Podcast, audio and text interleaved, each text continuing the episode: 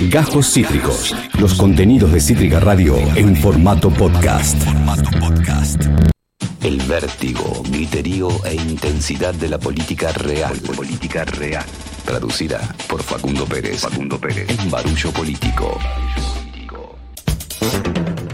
Buena gente, larga lo que sabés, tú ni chicacho. Dice Topo.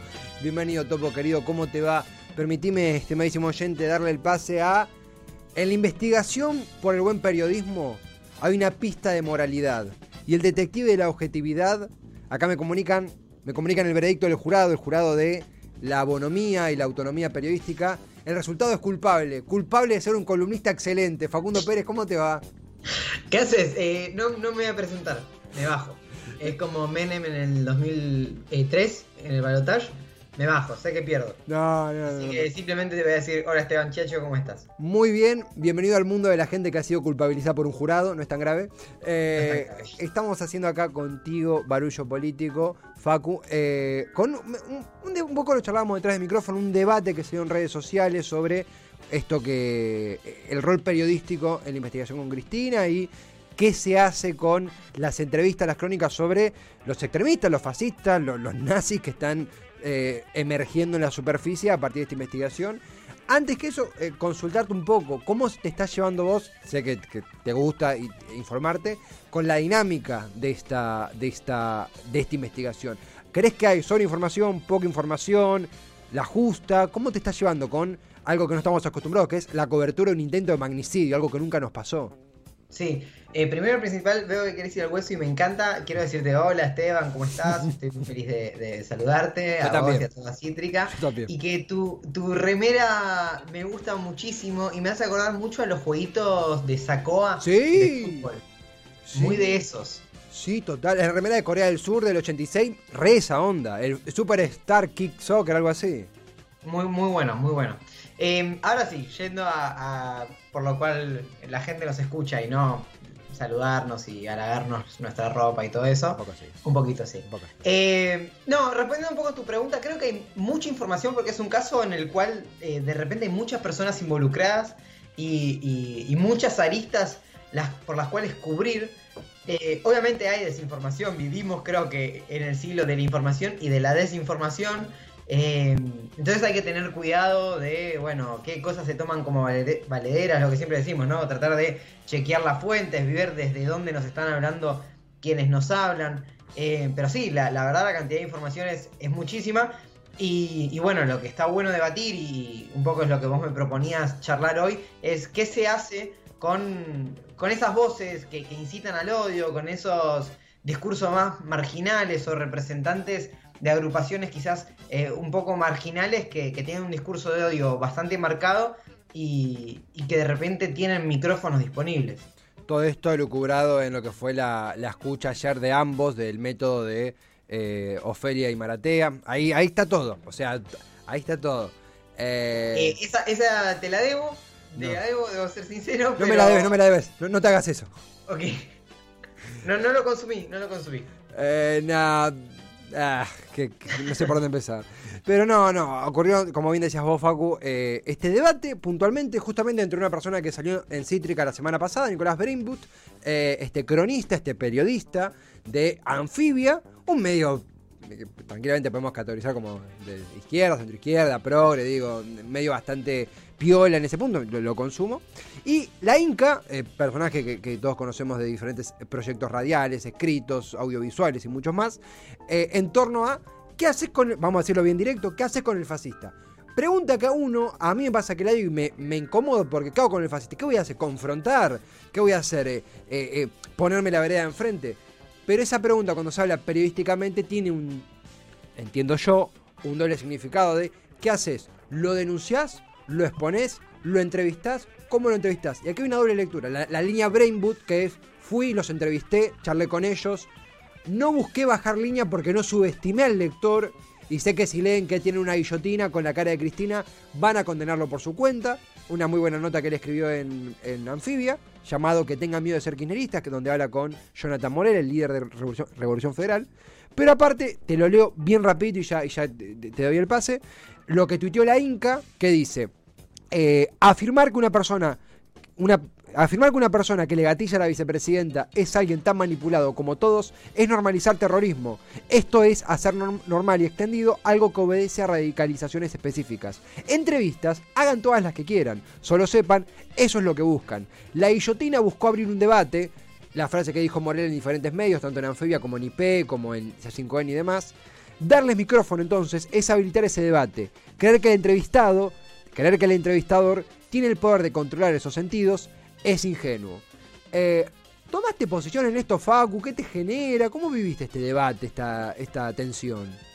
No, no tomé posición. Eh, estuve pensando mucho desde que charlamos esto y, y nada, eso, como debatiendo un poco conmigo mismo y me parece que lo más importante es eh, esto, poder debatirlo y empezar a pensarlo, ¿no? También como, como un síntoma de época y de, ver dónde nos lleva este, este debate, creo que es importantísimo.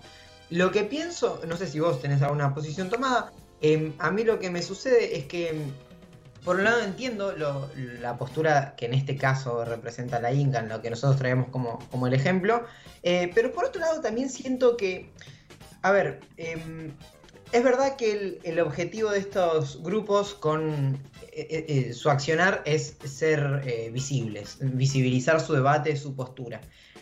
Le hagas una nota o no, como vos, en medio, no sé, pongamos anfibio, un medio con una línea editorial clara de, izquierda, de centro izquierda, le hagas o no la nota, hay otros medios donde sí van a replicar esa nota. Y segura, eh, o no replicar, digo, hacerle una nota a este personaje. Y seguramente esos otros medios tengan una línea marcada, una línea editorial marcada, una línea ideológica marcada mucho más cercana a la del representante, se me va el nombre, eh, Fernando... Eh, de, Revolución Federal, Jonathan Morel.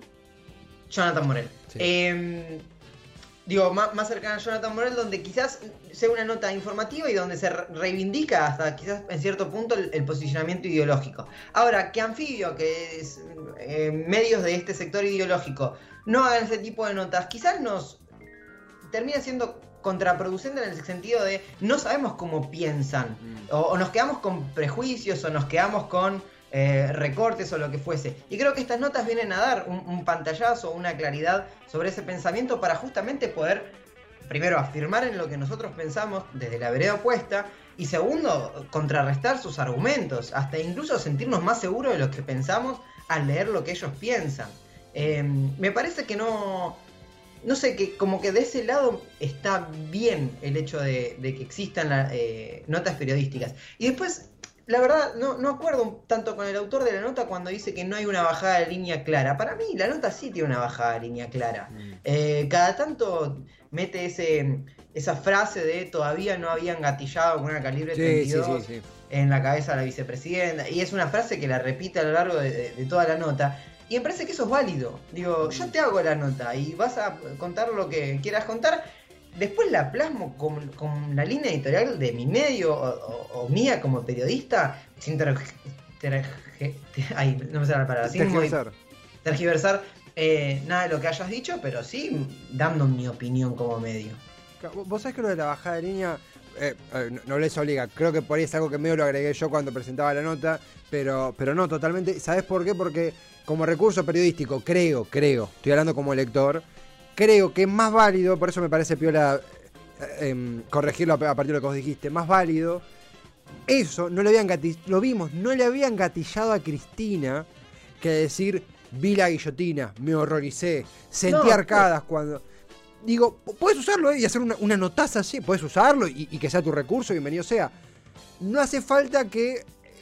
No hace falta que. Eh, por ahí me subestimes, es una fea palabra. No hace falta que me lo expliques tanto. Yo entiendo, yo, yo soy lector y entiendo lo que me decís y entiendo el contexto y entiendo que tu intención no es, y creo que acá viene el otro debate, como que se bifurca en dos el rol del periodista, que es a veces entender que si un periodista entrevista a una persona de un, de un extremo político o de, un, o de otro partido político, desde la izquierda, desde el Partido Comunista más a la izquierda de la Argentina, hasta estos de extrema derecha, adhiere a su postura. Es como yo te doy micrófono y en algo adhiero a vos, lo cual es completamente falso. Y aparte de esto, esto de, ok, entrevistalo, pero lo tenés que dar vuelta, ¿eh? Pero a la primera, lo cual, de vuelta, en un debate lo puedo entender, en una entrevista, más cuando es una crónica, siento que puede contaminar el producto final, que cuando yo leí la nota, sinceramente en mi casa dije, ¿qué hijo de puta esto? Honestamente, desde, las entrañas, ¿qué hijos de puta? es terrible esto. Y no me lo tuvo que decir Nicolás Brainwood, lo pensé yo, Esteban. Cualquiera puede decir, bueno, no todo el mundo, no sé, yo estoy pasado de rosca, no todo el mundo tiene la información para discriminar. Bueno, no lo sé, no, no sé si jugaría la carta de la subestimación, no lo sé. Que, falta información, que a veces no hay tiempo de informarse, no tengo ninguna duda. Eh, pero a veces no hace falta que me sirva la, papilla en la boca, a veces puedo yo ir con la cuchara y servírmela yo solo. Entiendo de todas formas que justamente Revolución Federal es un grupo que a muchos nos da curiosidad saber de dónde salieron, quién los banca, quién los financia. También pasa cuando, no sé, Seferino Reato entrevistó a Jorge Videla. Y ahí decís, ¿yo quiero escuchar un testimonio de Videla? No, porque ya sé, porque ya la justicia durante décadas me mostró todo, los testimonios. Ahí hay como una diferencia súper personal, no es muy, muy mía lo que estoy diciendo. Em, me parece que el debate está bueno. Em, no, sé, qué sé yo. Lo que yo pienso, voy al, al ejemplo extremo de Videla. Mm. Si Seferino Reato le hace, que no la vi, la verdad no, no vi esa entrevista, no sabía de su existencia. Seferino Reato le hace una entrevista a mm, Jorge Rafael, estamos hablando de Jorge Rafael Videla, ¿verdad? Sí, sí, sí. A Jorge Rafael Videla, em, por más que diga lo que diga Videla, yo tengo mi pensamiento, eh, digo, la, la, visión mía de la historia, los hechos objetivos históricos que sucedieron o, o lo que fuese, que lo que diga Videla o lo que no diga Videla no va a cambiar mi pensamiento. en todo caso, me va a reafirmar en lo que yo pienso, voy a tener un pantallazo más completo de ese monstruo, pero no, no, no va a terminar cambiando. Es como Felipe Piña cuando entrevistaba a Martínez Dios, que muchas personas le cayeron a Felipe Piña por esa entrevista. Pero es una entrevista, es un archivo histórico, es eh, tratar de entender el personaje o ni siquiera entenderlo, digo, terminar de, conocerlo o empezar a conocerlo sin necesidad de justificarlo, ni mucho menos. Y a mí, en, mi visión personal de lo que me sucedió con la nota de anfibia, dije, me tranquilizó, por un lado, porque eh, lo que nosotros consumimos de, estos grupos más marginales, casi siempre, es a través de redes sociales, es a través de una cuestión muy superficial, a través de eh, un pensamiento ya masticado por otra persona, que tiene muchísimo juicio de valor. No digo que la nota no lo tenga, pero digo ya hasta con sentido peyorativo se habla del pensamiento de estos grupos. Eh, y tener la información eh, de, la boca de estos personajes, digo, escuchar decir a Morel lo que dice, me tranquiliza en el sentido de, ah, ok, no hay mucho más, más allá de esta cuestión superficial que yo venía consumiendo. Realmente son esto. Y si son esto, yo tengo las herramientas necesarias para debatir y refutar lo que ellos están diciendo. también se ve un poco en la nota. Digo, no, no es simplemente eh, un comunicado de, Morel. Digo, se habla de, eh, bueno, no, se quejan de impuestos que en realidad eh, por, la clase social a la que pertenecen, que está mal, digo, trabajan en negro, es algo terrible, pero digo, no pagan eh, esos impuestos. Ya hay una incongruencia dentro del discurso, o, lo que fuese. En ese sentido me tranquiliza, y creo que los debates, qué sé yo, hay que darlos, si no eh, nos oxidamos en nuestros propios argumentos y cristalizamos cosas que por ahí está bueno tenerlas afiladas para, para poder contrarrestar. Ahora, y con esto termino, no quiero caer en la ingenuidad de decir eh, que estos, estos discursos, por más superficiales que sean, no pueden calar hondo en una parte de la, de la sociedad. Bueno, ahora, si la culpa de que calen hondo es que tengan visibilidad, yo lo pongo en cuestión. Quizás, eh, seguramente sea parte de la culpa que tengan visibilidad, pero por otro lado es qué está pasando en la sociedad para que esos discursos tengan eh, repercusión o, o, terminen calando hondo en parte de la sociedad. ¿Qué falencias existen y desde dónde más allá del argumentativo, hay que atacar para, para que esto no suceda. Sí, sí, sí. Habitando la contradicción con, aquí con el barullo político, con Facundo Pérez, lo escuchan, lo, debatimos, charlamos de esto que claramente estamos construyendo nuestra posición al aire y bienvenido sea porque también es a partir del otro y de los otros que podemos posicionarnos en estos temas tan interesantes. Algo que pensaba también, te escuchaba y también activaba, en esa nota que Seferino Rato le hace a Videla, eh, sale la frase de Videla nuestro peor tiempo empezó con los Kirchner.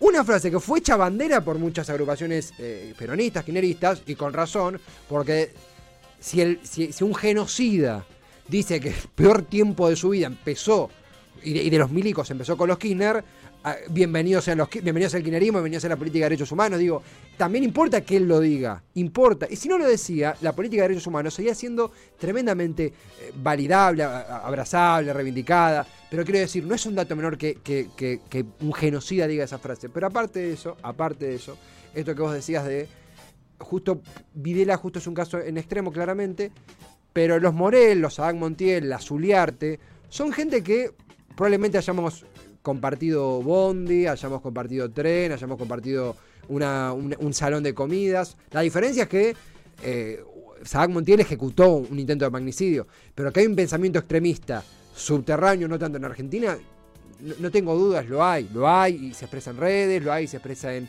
en cuando vas a un, a un local y de la nada te tienen un comentario de odio contra el gobierno, no un comentario de crítica, sino de odio. Eh, como sea esto, cuanto más me da la sensación de cuanto más información tenga, mejor. Y no es un dato menor, y lo, lo- pongo muy de la mano cuando fue la nota de Rebor con, con Vaca Narvaja, en otro ángulo. No es un dato menor que venga de Anfibia. Porque la prueba está que cuando Dugan, Pablo Dugan, quiso hacerle una nota a, a Morel, fue inescuchable, y no por, por, por Morel, sino porque Dugan lo pisaba constantemente y terminaba haciéndole el juego a Morel, porque no lo dejaba hablar, porque vos sos un fascista, lo cual estoy de acuerdo, es un fascista, le hiciste el juego. Él quería eso, arrinconarse. Parece un poco Mickey Vainilla cuando lo arrincona el, el entrevistador. Claro, sí, y total. yo, por, ¿por qué contra mí? ¿Por qué no me dejan? Yo, ¿por qué no puedo? Entonces, eh, y, y, lo sabe y es parte del show. Me parece que está bueno recoger el guante de los medios alternativos de, che, ¿qué hacemos con esto? Porque está viendo material, cómo nos posicionamos. Creo que estamos en el terreno de la, de la exploración. Ojalá que también como audiencia, no solo como creadores de contenido, estemos a la altura, porque a veces a una anfibia o mismo a la Inca se le exige esto de, no, pero picásela, no, pero ¿por qué no le preguntaste esto? No, pero mira esa foto, tiene un, está prendiendo fuego algo ahí. Cuando en realidad uno creo que hay una, una pieza de, de tantear, de, de adentrarse a lo desconocido cuando interactúa con esta gente y hay que convalidar el rol periodístico en eso. Me parece que está bueno darle una oportunidad en ese punto sosteniendo estos debates y entendiendo cuáles son nuestros límites de nuestro estómago en esto, ¿no? Sí, totalmente. Y, y lo, lo me echo con, con lo que hablábamos eh, el barullo político pasado, que quizás parezca, y bueno, quizás definitivamente lo sea, digo, contradictorio con lo que por lo menos yo decía en ese momento y lo que digo ahora, que es, bueno, hasta dónde la tolerancia de los discursos de odios en los medios de comunicación. Eh, lo que me sucede es, no es lo mismo, por ejemplo, creo que es Nancy Pasos, la que en Telefe le estaban haciendo una entrevista a uno de los amigos de Sabac Montiel que hoy está implicado, y dice, bueno, qué lástima que el tiro no salió, hubiese Sí. sido mejor, así no estaban los impuestos y no sé qué. Y Nancy Pasos en ese momento, que, la verdad no tuvo mucha reproducción, le, responde, mira, yo no me voy a poner a discutir con vos porque no tenés ningún rol de poder, no sos ningún funcionario público, ningún político, ningún periodista, entonces vos tenés la opinión que quieras, yo no voy a ponerme a discutir con vos, yo pero tampoco voy a permitir que digas bla, bla, lo que sea, no sé. Eh, No iba a entrar en el debate con, con esta persona. Me parece que eso es lo válido. Una cosa es una persona que tiene una responsabilidad eh, civil, eh, mediática, política lo que sea, que ocupa un rol de poder, como puede ser una- un conductor de un programa de televisión, un político, un- una persona que, que detenta el poder de un micrófono, y otra es una persona que es entrevistada. La persona que es entrevistada puede decir lo que quiera y el entrevistador dará a conocer la, la visión del mundo, la cosmovisión del, del entrevistado. Ahora, que un periodista, desde su rol de poder, eh, cometa discursos de odio o, o diga, digo, ejerza discursos de odio, ya es otra cosa, porque ahí sí hay una posición de poder que no se para de igual a igual con el, con el telescucha, radio escucha o lo que fuese, y me parece que, que empiezan a jugar otras otras cuestiones. No sé si logro explicarme muy bien. Sí, sí, sí, no, no, to- to- to- totalmente. Además, eh, vamos descubriendo el rol que nos gusta a partir de lo que escuchamos de otros periodistas y otras periodistas también. Eh, eh, eh, Faco, es un debate que mismo nos- yo he cambiado mi posición al respecto todo este tiempo. También hemos crecido, literalmente, han pasado años y no me han la complejidad de estos asuntos, pero por lo menos poder plantearlo, por lo menos poder evitar esta, esta gran contradicción que se nos aparece en estos casos. Eh, obviamente es, un tema que da para, para larguísimas charlas de café, cervezas y más, pero poder abordarlo, poder tomarlo, poder también un poco entenderse a uno a partir del otro. Eh, qué linda frase que dije, muy linda, a partir de, entre tanto odio, a partir de esto. Facu, eh, gracias por, por, acompañarnos. Sé que estoy muy intenso con estas aperturas, pero entendeme, soy hijo de la información. No, está perfecto, a mí, me encanta, me, encanta que vayamos al hueso. Y, traigo algo que, decíamos en, el viejo contra todo pronóstico, allá por el 2019, eh, o anterior, incluso 2018, de dar el debate. ¿Te acordás que mm. nosotros hablábamos mucho de dar el debate? En ese momento con, el tema de la memoria, ¿no? Estaba mm. muy de moda el negacionismo. Eh, de no fueron 30.000. El 2 por 1 el 2 por 1 mm. y se decía esto de no, esas cosas no hay que ni, discutirlas, no hay que dar mm. lugar. Y nuestra posición siempre era, no, no, demos el debate, llenemos la plaza todos los 24 de marzo. Es necesario dar el debate siempre. En este caso, en cuanto a la democracia y a la convivencia eh, política, eh, me parece que es igual. El debate hay que darlo, si, si no se nos oxidan los argumentos, no sé. Mango mucho eso, mango muchísimo eso, recuerdo fuertemente esas charlas tan, tan intensas, tan lindas. Dar el debate no da lo mismo, otra frase que se ha repetido mucho desde aquel primero de septiembre. Acá Pepe Vegan sintetiza diciendo viva Perón, Néstor y Cristina y nos saluda eh, con, ese, con ese tono, con ese Pepe viva. arribando a la escena. Facu, gracias totales, nos reencontramos, buena semana, gracias por acompañarnos. Gracias a ustedes chicos, un abrazo. Abrazo gigante a él. Aquí en a Pérez, analista político, artista, barullador político serial. Acabas de escuchar Cajos Cítricos. Encontrá los contenidos de Cítrica Radio en formato podcast en Spotify, YouTube o en nuestra página web.